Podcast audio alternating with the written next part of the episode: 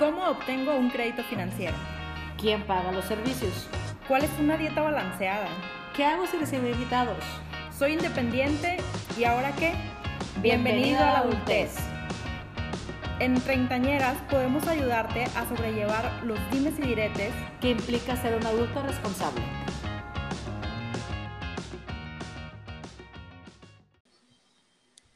Hola a todos, bienvenidos a Treintañeras. Nosotros somos Celina Parada y Lucía Hernández. Y en este episodio vamos a tocar un tema muy útil y necesario y creo que eh, el pequeño dolor de cabeza de varios pero creo que todos lo necesitamos. Así que eh, les cuento que es un tema que a todos nos ha agobiado desde muy pequeños hasta muy y es el tema finanzas personales. Claro que sí. O sea, desde que estábamos en la primaria, si hace, bueno, unos cuantos años, no voy a decir cuántos, más de 20, gracias, se nos inculcaba el hábito del ahorro. Yo recuerdo que todos los lunes llevaba dinero para ahorrarlo en la escuela y después al final del ciclo escolar nos lo regresaban. Era bien bonito el tener ahí tus 100 pesos ahorrados, que en esa época era mucho dinero, tener 100 pesos ahorrados. Pero pues conforme uno va creciendo, se nos va olvidando un poco esa buena costumbre de ahorrar. Y siendo sinceros, solamente nos ponemos a ahorrar cuando nos queremos comprar algo muy caro o estamos planeando irnos de viaje, más cuando esa segunda, el irnos de viaje. Pero realmente no tenemos una buena conciencia sobre lo que es tener una buena salud financiera. Así es, creo que es algo básico y muy pocos conocemos realmente lo que esto significa y lo que implica. Para muchos, todo lo relacionado con finanzas es tener el dinero en el banco y que la tarjeta de crédito siga pasando cada vez que haces compras y realmente eso está muy lejos de lo que realmente implica las finanzas personales. Así como tener nociones muy vagas sobre lo que es estar en buro de crédito y ni hablar de lo que son las pensiones, afores o cajas de ahorro. Pero en fin, la organización de las finanzas personales es una tarea que requiere tiempo, metodología y paciencia dado que estamos obligados a seguir unos pasos sistemáticos y si realmente queremos tener una economía pues doméstica y familiar libre de cualquier imprevisto.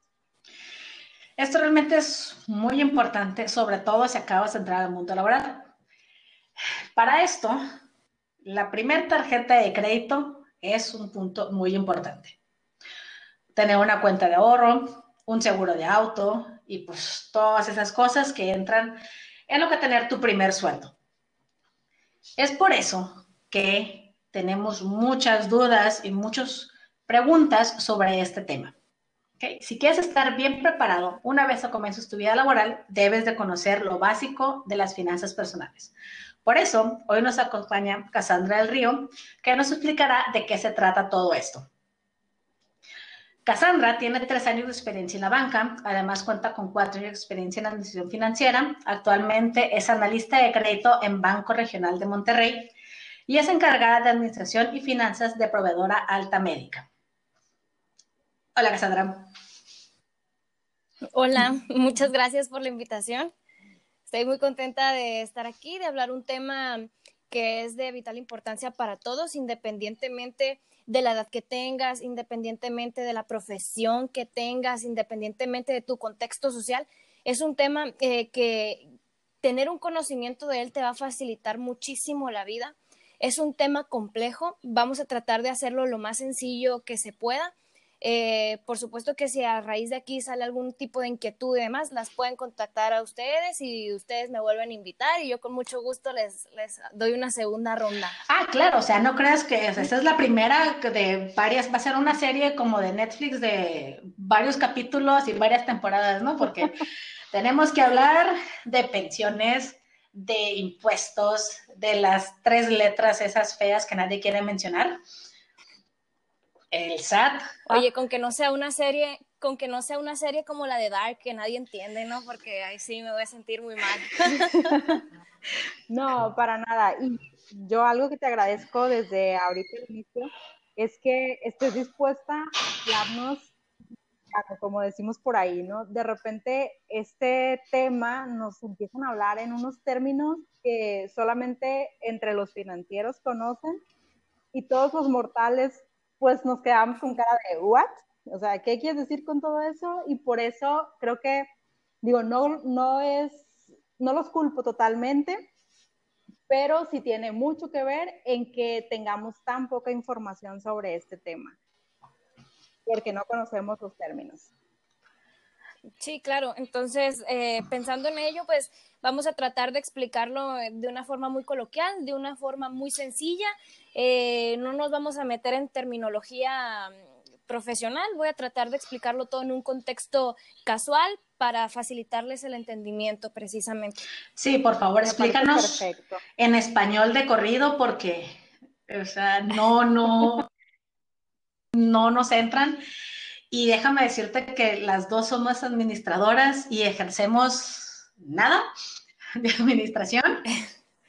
Este, así que sí tenemos nociones vagas de lo que son las finanzas, pero pues yo creo que nomás estudiamos para pasar el examen y a veces nomás para copiarnos. no estés difamando, habla por ti, por mí no, ¿eh? Hay, hay muchas historias, ¿eh? Bueno, este, vamos a entrar en materia. Cassandra, yo creo que pues hay que sí empecemos por lo primero, como dicen, ¿qué son las finanzas personales? Mira, hay una forma académica de definir las finanzas personales y yo, como Lucía ya sabe, soy bastante ñoña, así que se las voy a decir. En términos académicos, las finanzas personales son la habilidad que tiene un individuo Mm, para administrar sus recursos a lo largo de su vida. Pero a mí me gusta más decir que las finanzas personales son la forma en que utilizas tu dinero para alcanzar los objetivos de tu vida. Todos tenemos o deberíamos de tener metas de vida y es precisamente tu administración financiera, buena o mala, lo que hace que llegues o no a esas metas. Entonces, una vez llegados a este punto, podemos concluir que el dinero no es otra cosa más que el medio para alcanzar tus objetivos. Es el cochino dinero que nada vale y todo compra. Como dicen por ahí, el dinero no compra la felicidad, pero no me vería nada mal llorando en un yate, ¿no? Ándale. Haz de cuenta. Bueno, entonces. Me gustó tu definición, fíjate. Sí, la verdad que sí está muy entendible y sí te, te cae como que la, la piedrita que te dices, ingato. O sea, yo sacar cuentas y ya empecé como que a temblar y sudar en frío. bueno, no, el primer paso para el primer paso para no ponernos nerviosos con las finanzas personales es no pensarlo tan duramente. O sea, sí, sí es un tema de dinero, sí es un tema complejo, pero hay que ver el dinero como si estuvieras jugando en el Monopoly. O sea, tómatelo con calma, tómatelo con diversión sí planificas y todo, pero si desde un principio dices, tengo miedo y me bloqueo, pues de ninguna manera te van a entrar las finanzas personales, así te las expliquen con manzanas y peras, ¿no? Entonces sí es, el primer paso es que te relajes y, dejarlo que fluya sanamente, no pasa nada, no se pongan nerviosos. Flojito y cooperando. Flojito y cooperando, así es. Bueno, este, ya no, seguimos con esto. ¿Qué es lo primero que debemos tener en cuenta para tener buenas finanzas personales? Ese término de buenas finanzas personales, ay, sí, sí, escala. Ok, antes de responderte la pregunta, mm, quisiera que me dijeran ustedes a mí con sinceridad, ¿ustedes controlan su dinero o su dinero las controla a ustedes? Ándale, me pensar. Ándale, pues. Pues es que depende. O sea, al inicio de, la quincena, o sea, let's spend the money, pues. O sea, vamos a gastar hasta lo que no. Pasa ya el 16 y ya sí me pedo así como que ya no tengo dinero, pues. Entonces ahí sí me controlo. Yo sí, en esa parte. Bueno, el gran problema cuando hablamos de finanzas personales es que no tenemos ni idea de cuánto ganamos realmente y más importante aún, no sabemos cuánto ni en qué estamos gastando nuestro dinero. Entonces vamos a empezar desde el inicio, como dirían por ahí. Lo primero que deben de considerar para tener finanzas personales sanas son tres cositas. La primera es determinar una meta y generar el hábito del ahorro. Como les comentaba al principio, a mí me gusta creer que todos tenemos metas de vida. Sin embargo, si hoy no las tienes o no las has pensado, te invito a que generes una. Porque una vez que tienes ese objetivo, el hábito del ahorro se vuelve más sencillo de cumplir. Mm, normalmente se recomienda que se ahorre el 10% de los ingresos, pero yo siempre digo que el ahorro puede ser más o menos que ese porcentaje. Dependerá de cada quien, de tu contexto y de tus posibilidades. Pero para mí, al final el hábito del ahorro es más importante que las cantidades que ahorres. Puedes empezar ahorrando muy poquito e ir incrementando esa, esa cantidad poco a poco de manera que te sea más cómodo y más natural el ir ahorrando, ¿no? No te forces de que, ah, el 10%, si se te hace mucho, puedes ir empezando con el 5, puedes ir empezando con el 6, y una vez que te des cuenta que realmente no lo necesitabas tanto para sobrevivir ese dinero y que sí lo podías ir ahorrando, entonces puedes ir subiendo el porcentaje. Esa es la primera cosa. Entonces, una vez que ya tengo definidas mis metas y empecé con el hábito del ahorro, el segundo punto muy importante es conocer cuánto gano. Y para esto vamos a poner de ejemplo a Sara. Nuestra amiga Sara es la gerente de un restaurante, ¿sale? Ella gana 15 mil pesos mensuales.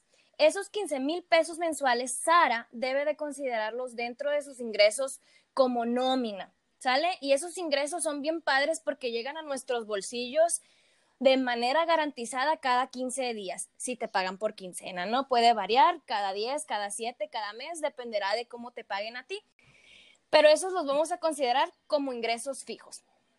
¿Sale? Ok. Pero además, pero además de eso, Sara vende maquillaje por catálogo. No voy a mencionar marcas para no meternos en problemas, pero vende maquillaje a sus compañeras, ¿no? Todo lo que Sara genere de esas ventas, ella deberá de considerarlo dentro de sus ingresos como otros ingresos o ingresos variables, ¿sale? Aquí el más importante de considerar son los ingresos fijos. ¿sale? Porque esos son, llegan sí o sí cada 15 días. Los demás son un extra eh, que vamos a, administrar de igual manera, pero los más, más, más importantes son nuestros ingresos fijos. Una vez llegados aquí, nuestra buena amiga Sara también tiene una línea de crédito con un banco por 7 mil pesos. Y aquí yo les pregunto a ustedes, ¿creen que Sara debería de considerar esos 7 mil pesos de su línea de crédito dentro de sus ingresos o no? No. No. Así es. Sara no debe de considerarlo dentro de sus ingresos porque ese dinero no le pertenece a ella. Ese dinero es dinero del banco y si ella lo usa deberá de pagar un precio por él al cual conocemos como tasa de interés. Esto lo menciono porque hay mucha gente que sí considera sus tarjetas de crédito dentro de sus ingresos y empiezan a hacer compras eh, con ese dinero que realmente no les está favoreciendo en nada porque no es dinero de ellos, ¿sale? Es dinero prestado. Entonces, para términos prácticos, Sara va a considerar sus ingresos fijos, que son los 15 mil pesos de la nómina, y sus ingresos variables o otros ingresos que son lo que ella percibe por su venta de maquillaje por catálogo. ¿Sí? Ok. Ok. Muy bien. El tercer y último punto es conocer cuánto gasto y más importante aún, en qué me lo gasto. ¿Sale? Y esta parte es bien divertida porque normalmente siempre escuchamos el famoso, no sé ni en qué se me va la quincena. Y nos ha pasado a todos. Si tienes problemas para llegar al final de la quincena, como mencionaba Lucía al principio, eh, es seguro, esto es seguro porque no conoces cuáles son tus gastos, ¿sale? Entonces, lo primero que vamos a hacer es separar nuestros gastos en dos partes.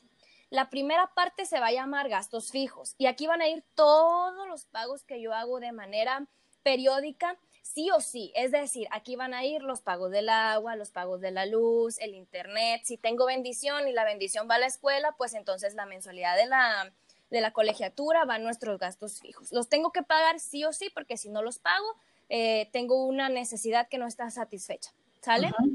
De acuerdo. La segunda parte se llaman otros gastos o gastos variables. Y para definir estos gastos voy a usar una frasecita, una frasecita muy famosa. Me lo merezco. Al cabo es que para eso trabajo. todos las hemos dicho alguna vez o la hemos escuchado, es muy famosa. Entonces, para, para explicarles un poquito mejor, vamos a volver con Sara, ¿sale? Sara es una persona muy sociable, ¿no? Y todos los jueves, todas las semanas tiene sus famosos juevesitos con sus amigas, ¿no? Todo lo que Sara pague en esos juevesitos debe considerarlo en sus otros gastos.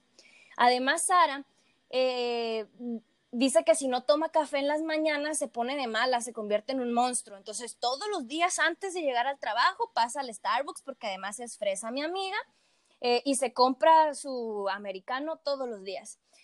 Y así como ustedes y yo todos sabemos que el café siempre va acompañado de galletas o de pan. Bueno, la compra de esas galletas o pan diaria también entra en otros gastos. Y estos son bien peligrosos porque son gastos hormiga. Y estos gastos normalmente no los contabilizamos, no los tomamos en cuenta y no nos damos cuenta de lo mucho que impactan en nuestras finanzas personales. ¿Sale? Entonces, entonces es bien importante, es bien importante que aprendan a identificar cuándo una compra es una necesidad y cuándo una compra es un deseo. Y ¿El cafecito es necesidad? Mm, sí, pero el cafecito, por ejemplo, podrías hacértelo en tu casa y ahorrarte una lana, ¿no? Ah, pero me tengo que levantar más temprano. Pues sí, pero unas por otras. Aquí estamos hablando de finanzas personales y en términos monetarios, este, pues está por ahí por donde te más temprano. Así es. Sí, ¿Sale? Sí. Entonces, de acuerdo. Eh, no pasa nada, no, no, no, hay necesidad de satanizar o de tenerle miedo a las compras por deseo. Todo el mundo las hacemos y sí, para eso trabajo, es un pequeño gusto que me puedo dar, pero esas tienen que ser controladas. Si las voy a hacer de manera mensual o bimestral o lo que sea, yo lo tengo que tener bien considerado y lo tengo que tener planificado. No puedo simplemente tarjetear y comprar sin contabilizar y sin darme cuenta de lo que estoy gastando. Eso es muy, muy peligroso y les recomendaría que empezaran a, llevar un pequeño control. ¿Sale? Entonces, muy bien. Sí intenté llevar un control, la verdad. Sí intenté hacer el control de, de los gastos y después de un día me asusté y dije, no, y lo dejé.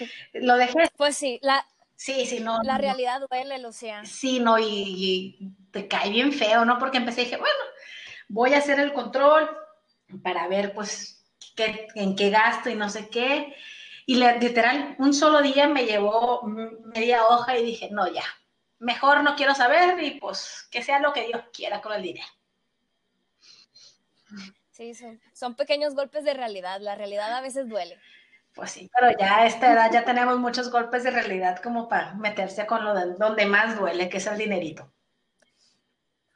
Sí, claro, pero, pero esto es nada más al principio. O sea, una vez que empiezas ya a llevar un control y a, y a tener un mejor manejo de este tipo de cosas, duele un poquito menos esa realidad y te empiezas a dar cuenta de que puedes hacer más con tus ingresos y que puedes ser más feliz y conseguir más metas más grandes y que te den más satisfacción que el cafecito por la mañana acompañado de galletas, ¿no?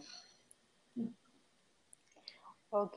Y Cassandra, si yo ahorita hiciera este análisis que dices sobre nuestras finanzas, ¿cómo puedo saber el nivel en el que se encuentran el día de hoy mis finanzas personales?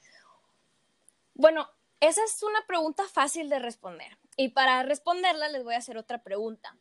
Al final de la quincena, ¿te sobra el dinero o apenas llegas con vida? Hacia el final de la quincena. Un poquito de las dos. En Bueno, es que yo no trabajo por quincena, pero sí, un poquito de las dos. Si, si llegas al final de tu quincena o de tu semana, mensualidad, de la manera en que percibas tus ingresos y te sobra dinero, entonces significa que estás haciendo algo bien. Ahora hay que identificar qué es. Para eso sirve el control. Pero si llegas al final de la quincena y no te sobra el dinero y llegas sin saber cómo hacerle para pagar todo lo que debes, entonces es un momento, es un buen momento para que empieces a llevar el control y analizar en dónde estás gastando para poder saber en dónde puedes hacer pequeños ajustes y recortes que te ayuden a llegar al final de la quincena con un sobrante y con un ahorro. Ok. ¿Y cómo puedo llegar a eso? ¿A cómo? O sea, por ejemplo, si yo soy una persona que, que normalmente como ejemplo, ¿no? Si yo llego a la quincena siempre tres días antes ya no tengo dinero, ¿cómo puedo lograr pasar a tener, o sea, terminar la quincena todavía con un sobrante de la quincena anterior o de mi ingreso anterior? Ok, en esa parte lo que pueden hacer, y aquí pues voy a usar un, término académico, eh, en el control que van a llevar, ese control se llama flujo de efectivo, pero para términos prácticos es un presupuesto, ¿sale? Eh, volvemos al punto 2, que es conocer cuánto, cuánto gano, y volvemos al punto 3, que es conocer cuánto gasto, ¿sale? A, lo mejor en tus primeras tres quincenas no, no vas a poder todavía identificar dónde se te está yendo el dinero, pero una vez que ya hayas llevado ese control durante tres quincenas, un mes, dos meses, vamos a suponerlo así, tú vas a empezar a ubicar patrones. ¿Sale? Vas a decir, ah, mira, pues a lo mejor estoy teniendo muchos juevesitos, a lo mejor si tuviera mis juevesitos en mi casa, pudiera ahorrarme ese dinerito y usarlo en otra cosa, invertirlo, ahorrarlo, etcétera, etcétera. Por eso eh, es importante conocer en qué estás gastando, ¿no? Para poder generar un presupuesto y tomar decisiones financieras. Las decisiones se tienen que tomar siempre con un conocimiento de, lo, de la realidad. No puedo tomar decisiones sin saber realmente en qué me estoy gastando el dinero, este, si no, si no tengo un control y realmente no lo conozco bien. Em, normalmente en las empresas, si funciona exactamente igual con una persona común y corriente, eh, para yo tener más dinero, solo tengo tres opciones. La primera es o aumento mis ingresos, ¿sale? O Sarita se pone las pilas vendiendo en el catálogo para ganar más dinero, o Sarita empieza a gastar menos, ¿no? O la tercera opción es una mezcla de las dos. Sarita aumenta un poquito la venta en su, de sus catálogos y disminuye un poquito el consumo de café. Entonces hay una mezcla. O ganas más o gastas menos o haces una pequeña mezcla de los tres. Esa es la forma ideal para que te, te canse el dinero de la quincena y puedas ahorrar y te puedas permitir ciertas cosas que sin un control adecuado no te puedes permitir. Ok. O Sarita se encuentra un sugar daddy. O Sarita se encuentra un sugar daddy. Eso dependerá de la edad que tenga Sarita, ¿no? y de la buena suerte que tenga Sarita, ¿no? Porque, Porque es, es, otra cosa, ¿no? Bueno, sí. hay otro punto que Sarita también, y todas las Saritas tenemos, es la bendecida slash maldita tarjeta de crédito. Entonces, ya sabemos en qué, cuánto ganamos, cuánto tenemos que ahorrar y en qué gastamos, ¿no? Son los tres puntos. Pero ahora, pues nos sobra el dinero, ¿qué vamos a hacer? Pues una tarjeta de crédito. Pero, Cassandra, ¿cómo saber si estamos listos para tener una tarjeta de crédito? Uy, esta sí es una, una pregunta compleja. Es una pregunta compleja. Yo considero que realmente no hay un indicador que me diga si estoy preparado o no para tener una tarjeta de crédito. Pero eh, con mi experiencia en la banca, yo te puedo recomendar un par de cosas para tomar la decisión de tramitar o no tu primera tarjeta de crédito. Esta, por supuesto, es una recomendación personal, no es una recomendación este, universal, ¿no? Eh, es un pequeño consejo basado en mi experiencia personal. Mi primer consejo es que saques tu primera tarjeta de crédito una vez que tengas un trabajo estable, de preferencia que tengas un año de antigüedad, eh, como muy poquito seis meses, pero yo te recomendaría que te esperes hasta tener un año. ¿Por qué? Porque esto te da estabilidad en tus ingresos y además el banco considera mucho este punto para aprobarte o no la tarjeta de crédito, porque una cosa es que tú quieras tu tarjeta y otra cosa es que el banco te la apruebe. Entonces, tener estabilidad en tu trabajo te va a dar seguridad a ti y le va a dar seguridad al banco de que puedes afrontar una, una deuda. Mm, mi segundo consejo es que realmente analicen dentro de lo que ya vimos anteriormente de sus ingresos y sus gastos, si tienen la capacidad para pagar lo que vayan a usar de su línea de crédito. Es decir, ustedes eh, dentro de su presupuesto van a empezar a considerar como sus gastos fijos los pagos de las tarjetas y van a decir, ¿puedo o no puedo aventarme esta responsabilidad? Si ustedes ven que sí, que sí pueden hacer ajustes y van a poder estar pagando sus líneas de crédito, entonces sí, adelante con la tarjeta de crédito pero si ustedes se sienten muy, muy justas, yo les recomendaría que sigan analizando sus ingresos y sus gastos, sigan haciendo ajustes y entonces ya que se sientan en un buen punto a nivel eh, financiero básico, entonces sí, tramitar una tarjeta de crédito. Bueno, Cassandra, y considerando todo esto que nos dices, en tu experiencia, ¿es bueno o es malo tener una tarjeta de crédito? No es bueno ni es malo, dependerá del uso en, eh, que tú le des, ¿no? O sea, la tarjeta de crédito es una herramienta. Que los resultados de esa herramienta sean buenos o sean malos va a depender del uso que tú le das, ¿no? Es como un hacha. Puedes cortar un árbol y construir un puente o puedes cometer una fechoría con ella, ¿no? O sea, no es una herramienta buena ni mala, dependerá de las manos que la usan. Yo en lo personal recomiendo ampliamente eh, el uso de las tarjetas de crédito, pero esto lo recomiendo eh, desde un punto de, mm, el tener una tarjeta de crédito te va a ayudar a generar un historial crediticio, ¿no? Y en medida de que este historial crediticio sea bueno o no, vas a abrir o cerrarte muchas puertas en tu vida. El historial de crédito es la llave secreta para abrir muchas puertas como la compra de un auto, de una casa o compras que difícilmente podríamos hacer al contado, ¿no? Porque nuestras, nuestros ingresos son realmente eh, limitados, no tenemos ingresos maravillosamente altos y quien los tenga, pues qué maravilloso, pero incluso teniendo muchos ingresos siempre habrá algo que quieras comprar que no puedas o no debas comprar al contado, ¿no? Entonces, eh, tener una línea de crédito te ayudará a realizar esas compras que se salen de tu presupuesto sin que eso implique un resultado negativo eh, en tus finanzas personales. Y, aquí me refiero, por ejemplo, mm, vamos a suponer que tienes un viaje porque tu hermana se va a casar y tienes que viajar en avión porque tu hermana vive en Guadalajara y tú vives aquí en Culiacán. Y el vuelo redondo te va a salir en 3.500 pesos. A lo mejor no es tan fácil que tú digas, sale, voy a pagar los 3.500 pesos de una. No lo sé, no sé cuánto ganes, pero a lo mejor una persona que gana 10 mil pesos al mes no es tan fácil decir, sale, voy a pagar 3 mil 500 pesos y entonces, ¿cómo le voy a hacer para pagar mis gastos fijos? Agua, luz, eh, internet, colegiaturas, etcétera, etcétera. Entonces, si tú tienes una tarjeta de crédito, eso te puede ayudar a que una deuda de 3.500 pesos la puedas manejar a dos quincenas, tres quincenas, cuatro quincenas, ya dependerá de, de tus preferencias y tus capacidades.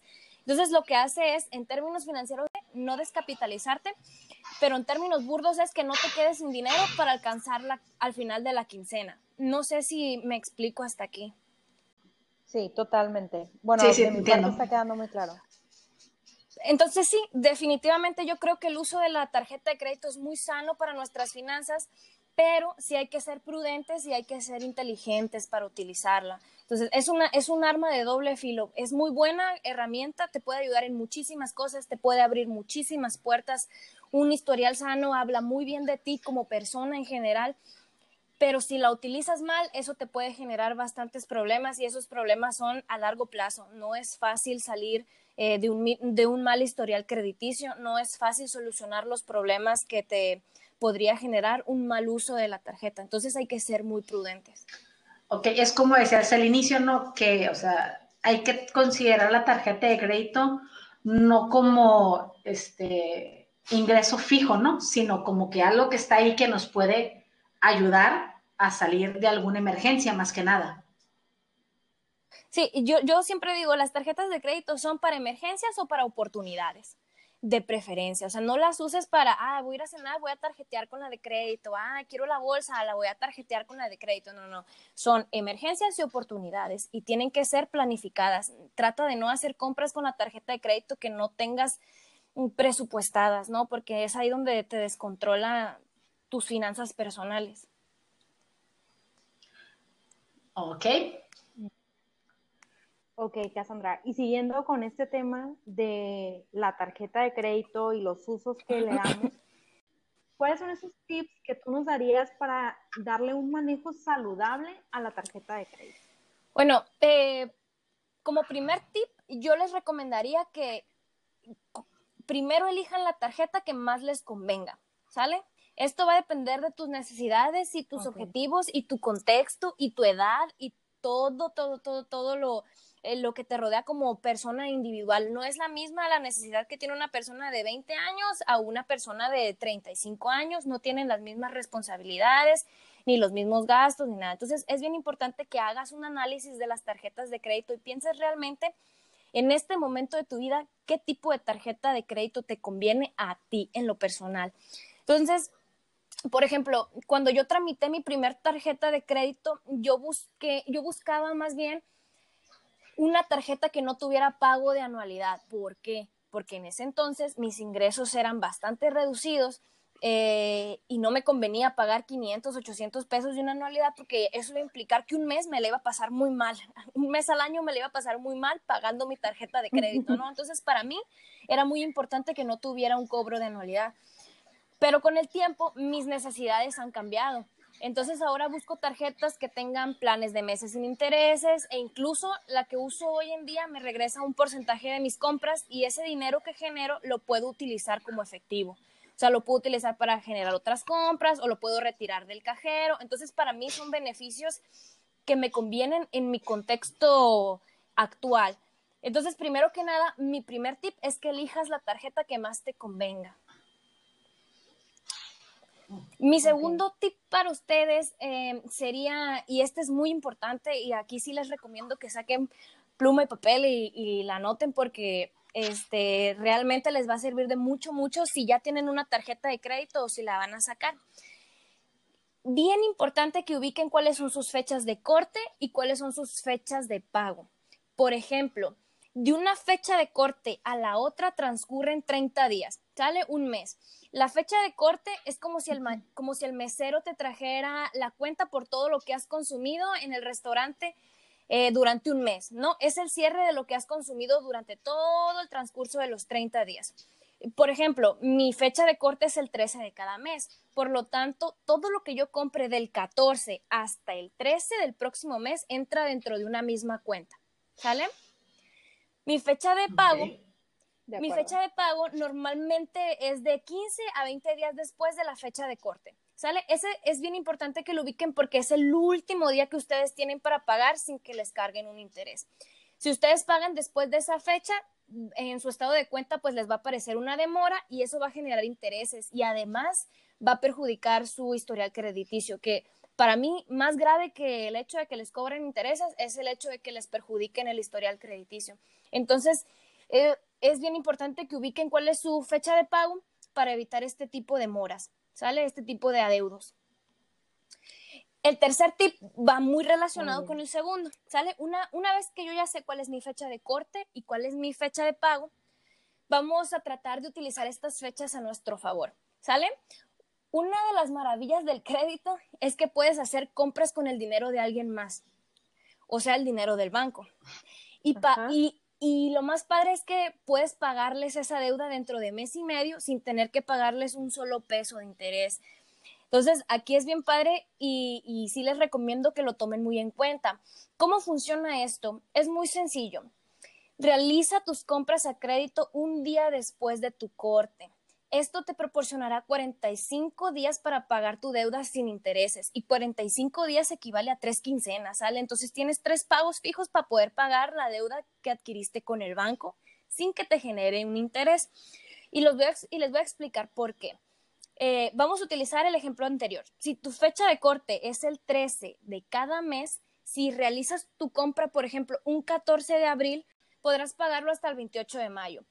¿Por qué? Porque van a abarcar tus 30 días que dura tu corte en llegar, más los 15 días, entre 12 y 15 días que tarda en llegar tu fecha de pago. ¿Sale? Entonces tienes tus fechas de corte que dura 30, más los 12 o 15 días que tarda en llegar tu, tu fecha de pago. Entonces vas a tener aproximadamente 40, 45 días para pagar tus deudas adquiridas con el banco sin pagarles intereses.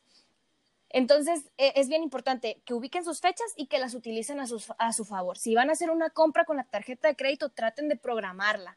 Traten de programarla de tal manera que caiga un día después de su fecha de corte para poder tener estos beneficios. Eso no se los van a decir jamás en el banco, no se los van a decir jamás porque no es, porque para nosotros como banca el el negocio es precisamente el pago de los intereses, ¿no? Pero como usuario sí es importante conocer ese tipo de cosas y poder utilizarlas a nuestro favor, ¿no? Otro tip que les daría. Ok, muy bueno. Otro tip que les daría es que traten de ver, eh, traten de ver su tarjeta de crédito como una herramienta, como mencionábamos al principio, para emergencias o para oportunidades. Denle solo el uso necesario para que su tarjeta sea su aliada y no su enemiga. Úsala con conciencia y con un objetivo fijo en la cabeza. No empieces a usar tu tarjeta de crédito para tarjetear cualquier cosa porque se te va a salir de control, ¿sale? Entonces, emergencias, oportunidades. Y como último consejo, eh, vamos a volver al ejemplo de Sarita. No consideres tu línea de crédito como parte de tus ingresos y no la utilices para pagar tus gastos fijos ni para pagar otras tarjetas de crédito. He conocido gente que paga su línea de, de crédito de teléfono del celular con otra tarjeta de crédito. Eso es fatal. Hay que tratar de evitar ese tipo de cosas. Lo único que vas a generar al hacer eso es más deuda. Al final vas a hacer que tus finanzas personales se enfermen de muerte. Entonces, es por ello que no debes de considerar tu línea de crédito como parte de tus ingresos. Emergencias y oportunidades, nada más. ¿Sale? Perfecto. Ok. Me tienes así como que el hámster corriendo a todo lo que da la verdad. O sea, todo lo que me estás diciendo, así. Tratando de procesarlo y llevarlo a mis finanzas. Bueno, ya hablando de lo que son tarjetas de crédito, ya hablamos de finanzas personales, ya hablamos de llevar un presupuesto. Ahora, explícanos realmente lo que es el buro de crédito. ¿Por qué lo satanizamos tanto? ¿Es tan malo o de qué sirve eso del buro de crédito? Mira, a mí me encanta este tema, se me hace un tema muy divertido. Eh, especialmente por eso que comentas de que todos le tenemos en un principio un terror horrible, escuchamos buró de crédito y tiemblas, ¿no? Como las llenas cuando escuchan Scar en, la película del Rey León, ¿no? Eh, pero, pero la verdad es que el buró de crédito no es otra cosa más que el reporte de toda tu actividad crediticia. Este reporte puede ser bueno o malo y dependerá de qué tan responsable seas con tus pagos casi todo el mundo cree que el buró de crédito es aquel lugar horrible donde entras solamente cuando incumples con tus deudas, eh, pero no es así. En el buró de crédito estamos todos los que tenemos cualquier tipo de crédito, cualquier tipo de crédito. Este puede ser bancario o puede ser departamental, es decir, lo que le debo a Sears, Copper, Liverpool, etcétera, etcétera, también cuenta como mis líneas de crédito y también se reflejan en el buró de crédito. La gran diferencia es eh, lo que este reporte va a decir de ti. Si el reporte es bueno o es malo, va a depender de qué tan responsable seas tú como persona al momento de cumplir con tus obligaciones eh, de tu deuda, ¿no? De pagar tus mensualidades, de pagar lo que le debes al banco, lo que le debes a la tienda departamental, etcétera, etcétera. Pero realmente estamos todos. Y para explicárselos más sencillo, se los voy a plantear de la siguiente manera. El buró de crédito es como Santa Claus, ¿sale? A Santa Claus le llegan todas las cartas de todos los niños, no importa si se portaron bien o se portaron mal. Después Santa Claus va a analizar estas cartas y va a checar el historial del niño, si se lavó los dientes, si hizo la tarea, si ayudó a su mamá, en fin, si el niño ha sido bueno. Entonces Santa va a poner palomitas verdes en su cartita, esto va a indicar que se está portando bien. Pero si el niño se ha portado mal, o sea, el niño no se come sus verduras, le grita a sus maestros, no le hace caso a su mamá. Esto también lo va a ver Santa en su carta y le va a poner taches rojas. Estas horribles cruces me van a indicar que el niño no se portó bien, ¿sale? Entonces, nosotros como adultos, eh, lo que Santa nos va a revisar es que estemos pagando o no eh, nuestras tarjetas de crédito en el plazo en el que acordamos que lo íbamos a hacer. Y el hecho de tener palomitas verdes o crucecitas rojas nos va le va a decir a Santa si el próximo año nos va a traer regalo o no, ¿sale? Esto eh, ya, ya planteado en el buró de crédito me dice, yo como banco checo tu buró y, veo, ok, Lucía tiene puras palomitas verdes, se porta muy bien con sus, con, su, con sus deudas, paga a tiempo, es buena cliente, sale. Le voy a ampliar su tarjeta, le voy a ofrecer una línea para el carro, una línea para la casa, etcétera, etcétera. Pero si en cambio veo el historial de Lucía y Lucía tiene puras cruces eh, rojas y puros atrasos en su, en su reporte, yo como banco o como institución financiera digo, y pues a lo mejor no me conviene tanto arriesgarme con Lucía porque no se porta bien, Lucía no paga sus deudas a tiempo, Lucía tiene constantes atrasos, etcétera, etcétera. Pero realmente en el buró estamos todos. Si te portas bien o te portas mal, si pagas a tiempo o no pagas a tiempo, esa es la gran diferencia en lo que va a arrojar tu reporte. Pero buró de crédito no es aquel lugar donde te vas solamente si no pagaste tu deuda. En buró de crédito estás tanto si pagas como si no pagas. Ok, entonces, ¿por qué nos dicen que nos vamos a ir a buro de crédito? O sea, ¿dónde sale ese que te van a mandar a buro de crédito si no pagas? ¿Qué es eso? Mm, y es como una amenaza de todos los bancos o todas las... Pues mira, no sé dónde haya nacido exactamente la frasecita de te vas a ir a buró de crédito, pero está, está mal dicha y la gente la, da, la ha adoptado, perdón, la gente la ha adoptado como real y, y, realmente se ha generado un, miedo a que te digan, es que te vas a ir al buró de crédito, es que está en el buró de crédito. Y realmente en el buró de crédito estamos todos. Es, es una parte de desconocimiento y no culpo a la gente eh, por tener este miedo o por, no, o por no saber.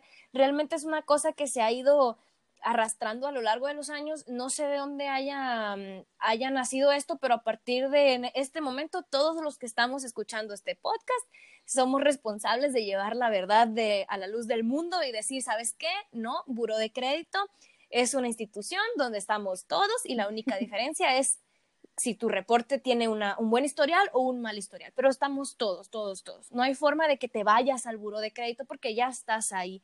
Desde el primer momento en que tramitas crédito y le empiezas a dar uso, tú estás en buro de crédito. Ok, Cassandra, ¿y es para siempre este historial o, o qué? Mm, no, eh, la respuesta es que no. Tu historial dentro del buró de crédito tiene una duración de seis años.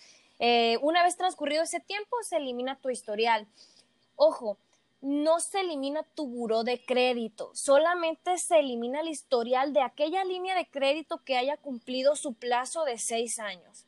¿Sí? Tú sigues estando en buró, eh, el buró sigue teniendo tu historial, sigue teniendo todo, nada más se va eliminando aquella línea de crédito que haya cumplido sus seis años de vida. Sea bueno o em, sea malo. Sea bueno o sea malo. Sí, sí, sea bueno o sea malo, pasan seis años y tu historial bueno o malo se va eliminando solamente la línea de crédito que va cumpliendo seis años. Eso quiere decir que si tienes una deuda con un banco, vamos a decir el banco X, y tienes una deuda con el banco Y, y tu deuda del banco X ya pasaron seis años desde que la sacaste, ya no va a aparecer en tu buro. Pero si la del banco Y la sacaste hace tres años, sigue apareciendo en tu buro. No sé si esta parte me explico. No desaparece tu buro, solamente va desapareciendo aquella línea que vaya cumpliendo sus seis años de vida. Ok.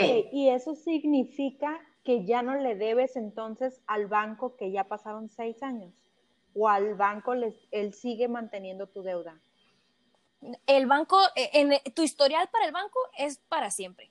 Mientras sigas viviendo en esta faz de la tierra, el banco va a seguir sabiendo si le pagaste bien o le pagaste mal, independientemente de que pasen 6, 15, 20, 40 años, ¿no? Ese es un historial interno que el banco que el banco mantiene. Eh, aquí estamos hablando únicamente de tu reporte de buró, cuánto tiempo duras eh, dura este reporte reflejándose en el buró y dura seis años, pero en el banco puedes durar para siempre. Y si le sigues debiendo al banco, obviamente esta línea va a seguir apareciendo. ¿Por qué? Porque sigue vigente.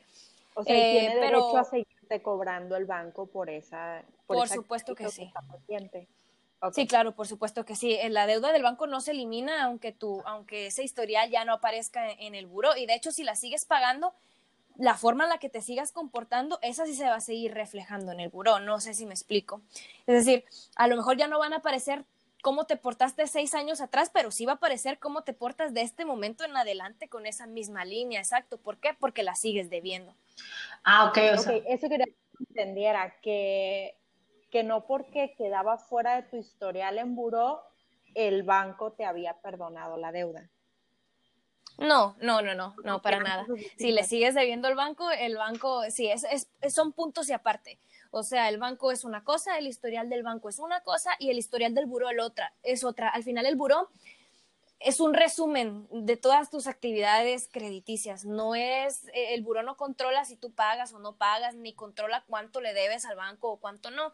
El buró es nada más un reporte que sirve para que cualquier entidad crediticia, o sea, si tú estás pagando una tarjeta de crédito y quieres solicitar un carro a crédito, yo, la persona que te voy a dar ese carro a crédito, me voy a meter a revisar tu buró, tu buró.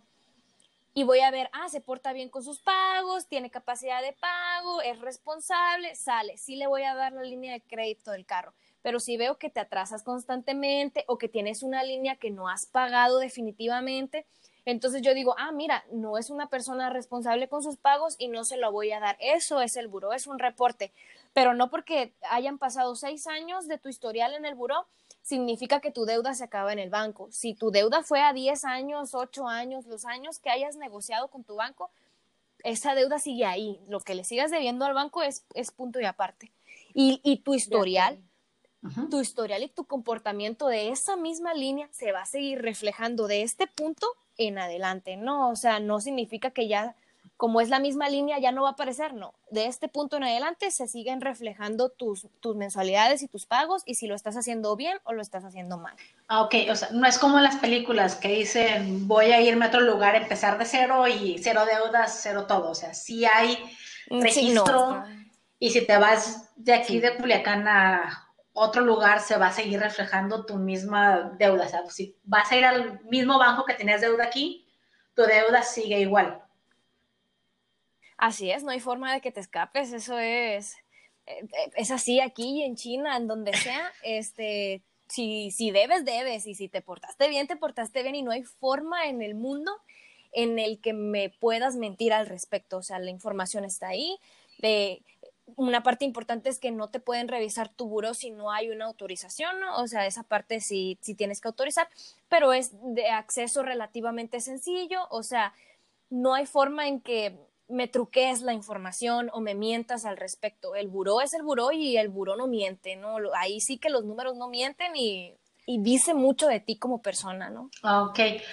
Este, de hecho, ¿hay formas de checar uno como persona tu buró de crédito? ¿O tiene que ser, tienes que ir al banco y pedir a través de ellos o a cualquier institución que a través de ellos chequen tu buró? ¿O tú puedes, no sé, por internet o por alguna forma, el pedir tu buró de crédito?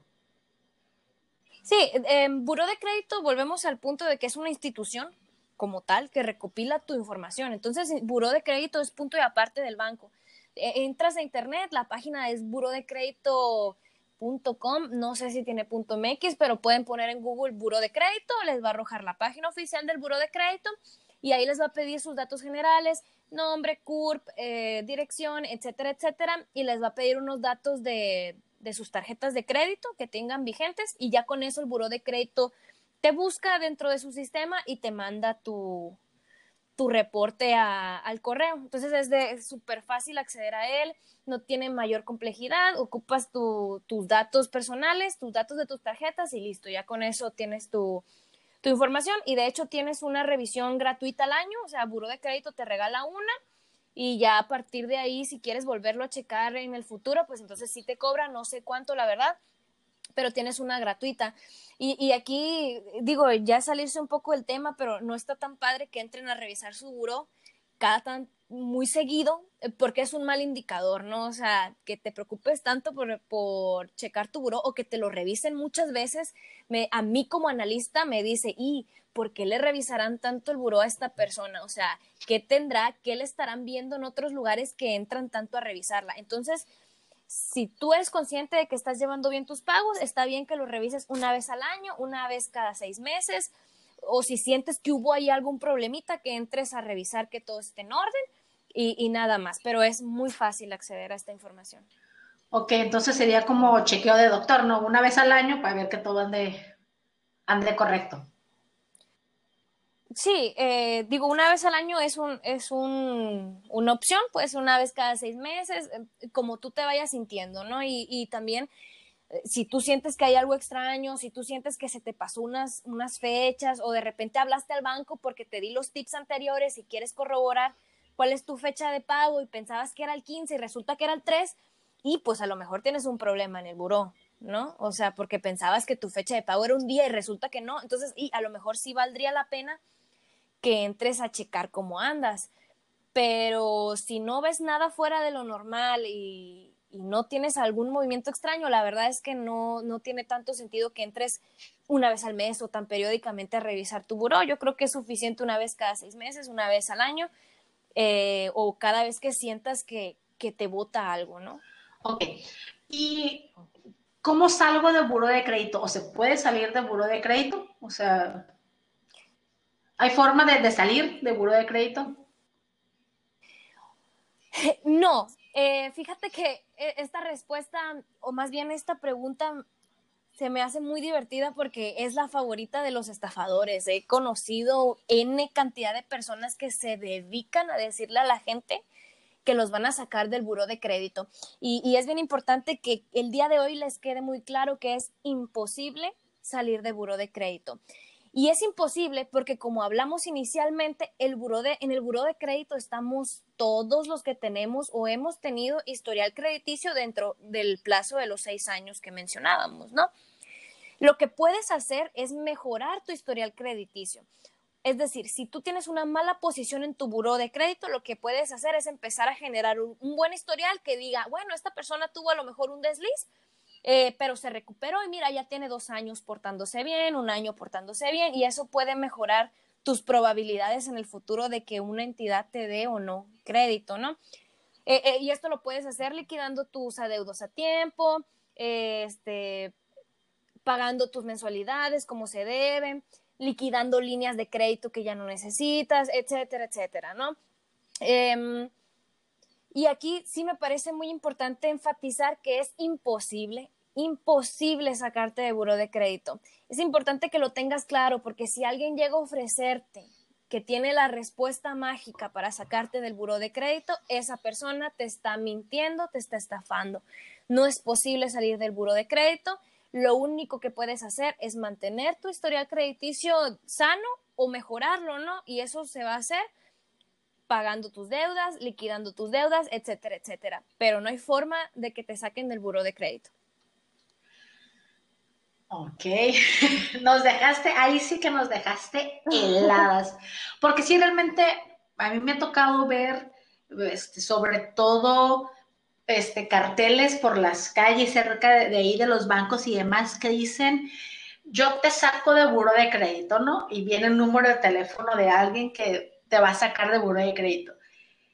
Y, o sea, sí, sí, me, sí me, me dejaste con, yo creo que menos dudas de las que tenía. Ahí todavía tengo dos cosillas que ando todavía procesando, pero sí está es, un tema muy complejo esto de las finanzas, ¿no? Y más esto del buro de crédito porque nos volteaste la tortilla completamente el decir esto de buro de crédito porque realmente dices esas tres palabritas y se te ponen los pelos de punta. Buro de crédito es satanizarlo, es decir, ya nadie me va a querer prestar dinero, soy mala persona, y te queda como un estigma, ¿no? Más que cualquier otra cosa, pero la verdad es que pues todo mundo tenemos buro de crédito, ahí sí ya el bueno y el malo como en todo. Sí, así es. Entonces, eh, si quisiera finalizar este tema de buro de crédito recalcándoles que es muy importante que lo tengan en cuenta y que cuiden su historial.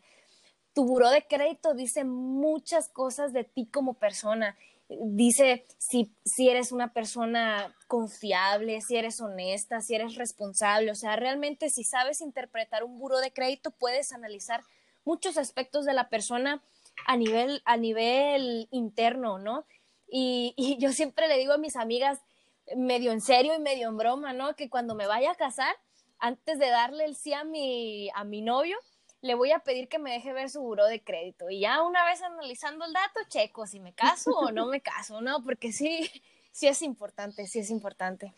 No, pues ahí tuvo que sí o que no. Ahí, nos contás. ya veremos qué sucede. primero necesito el novio, ¿no? No, pues ya con lo que acabas de decir, ya como que... Más difícil. Más difícil. Digamos que limitaste un poco.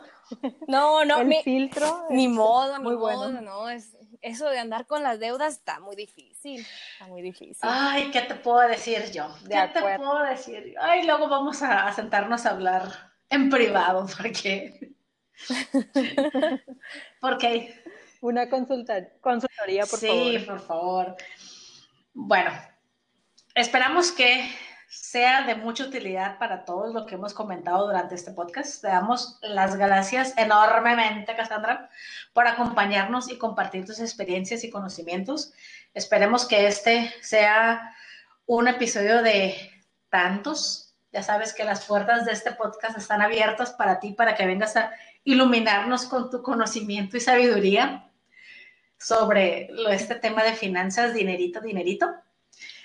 Y ¿Algo que quieras agregar ya para terminar? Sí, digo, primero agradecerles, ¿no? Y felicitarlas porque creo que, lo que hacen con este podcast está muy padre, el contenido que generan tiene mucho valor, tiene mucho valor y es, y es para, para todo mundo, o sea, es muy entretenido. Entonces, felicitarlas primero que nada, agradecerles la oportunidad y que me hayan invitado.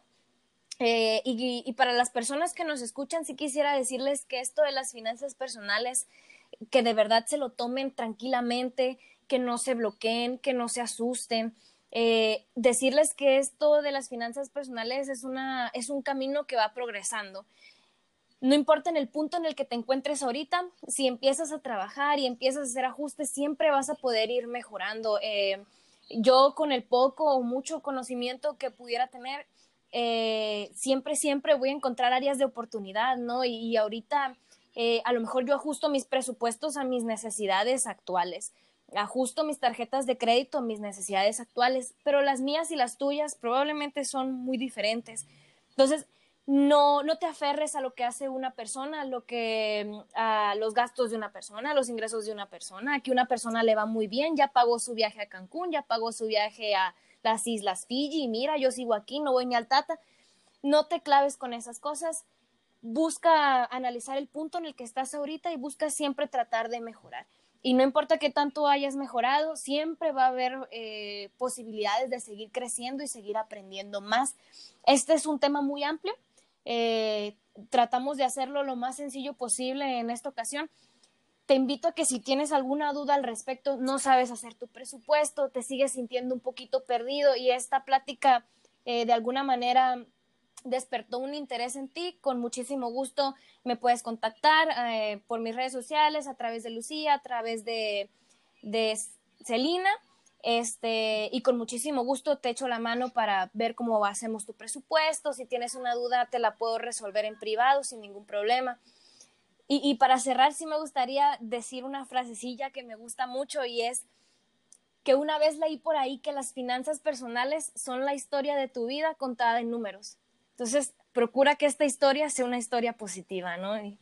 Y, si ahorita estás en números rojos, nunca faltan las oportunidades para que esos números rojos se conviertan en números verdes. No te claves con el pasado, a partir de aquí hay que mejorar. Entonces, muchas gracias y pues quedo aquí a la orden. Al contrario, muchísimas gracias a ti por todas estas enseñanzas que nos viniste a dar en, en este episodio. Creo que la información es muy, muy buena, con palabras muy sencillas y muy fáciles de entender para todos los que nos escuchan. Un gusto tenerte y ojalá que pronto te tengamos de vuelta por aquí. Muchas gracias. Sí, este, les vamos a dejar ahí este, las redes sociales de Cassandra para que vayan y le expliquen todas sus dudas, ahí le, medio lloren para que les ayude. Pero yo sé que ella sí las va a atender. Y a todos les recordamos que tenemos una cita cada semana con un nuevo episodio. No olvides darle seguir para que recibas una notificación cada vez que tengamos algún tema nuevo. Sí, y de igual manera les recordamos nuestras redes sociales donde nos pueden encontrar como treintañeras.podcast. Por favor, envíenos sus comentarios y sus preguntas sobre las finanzas personales, todo lo que les surja, ustedes cómo van, qué, creen que, les está fallando y sobre todo, Si tienen alguna duda y nosotros se la podemos hacer llegar a Cassandra, con todo gusto les ayudaremos. Así también como la sugerencia de los temas que les gustaría escuchar aquí con nosotros. Muchas gracias a todos y nos escuchamos pronto. Hasta Bye.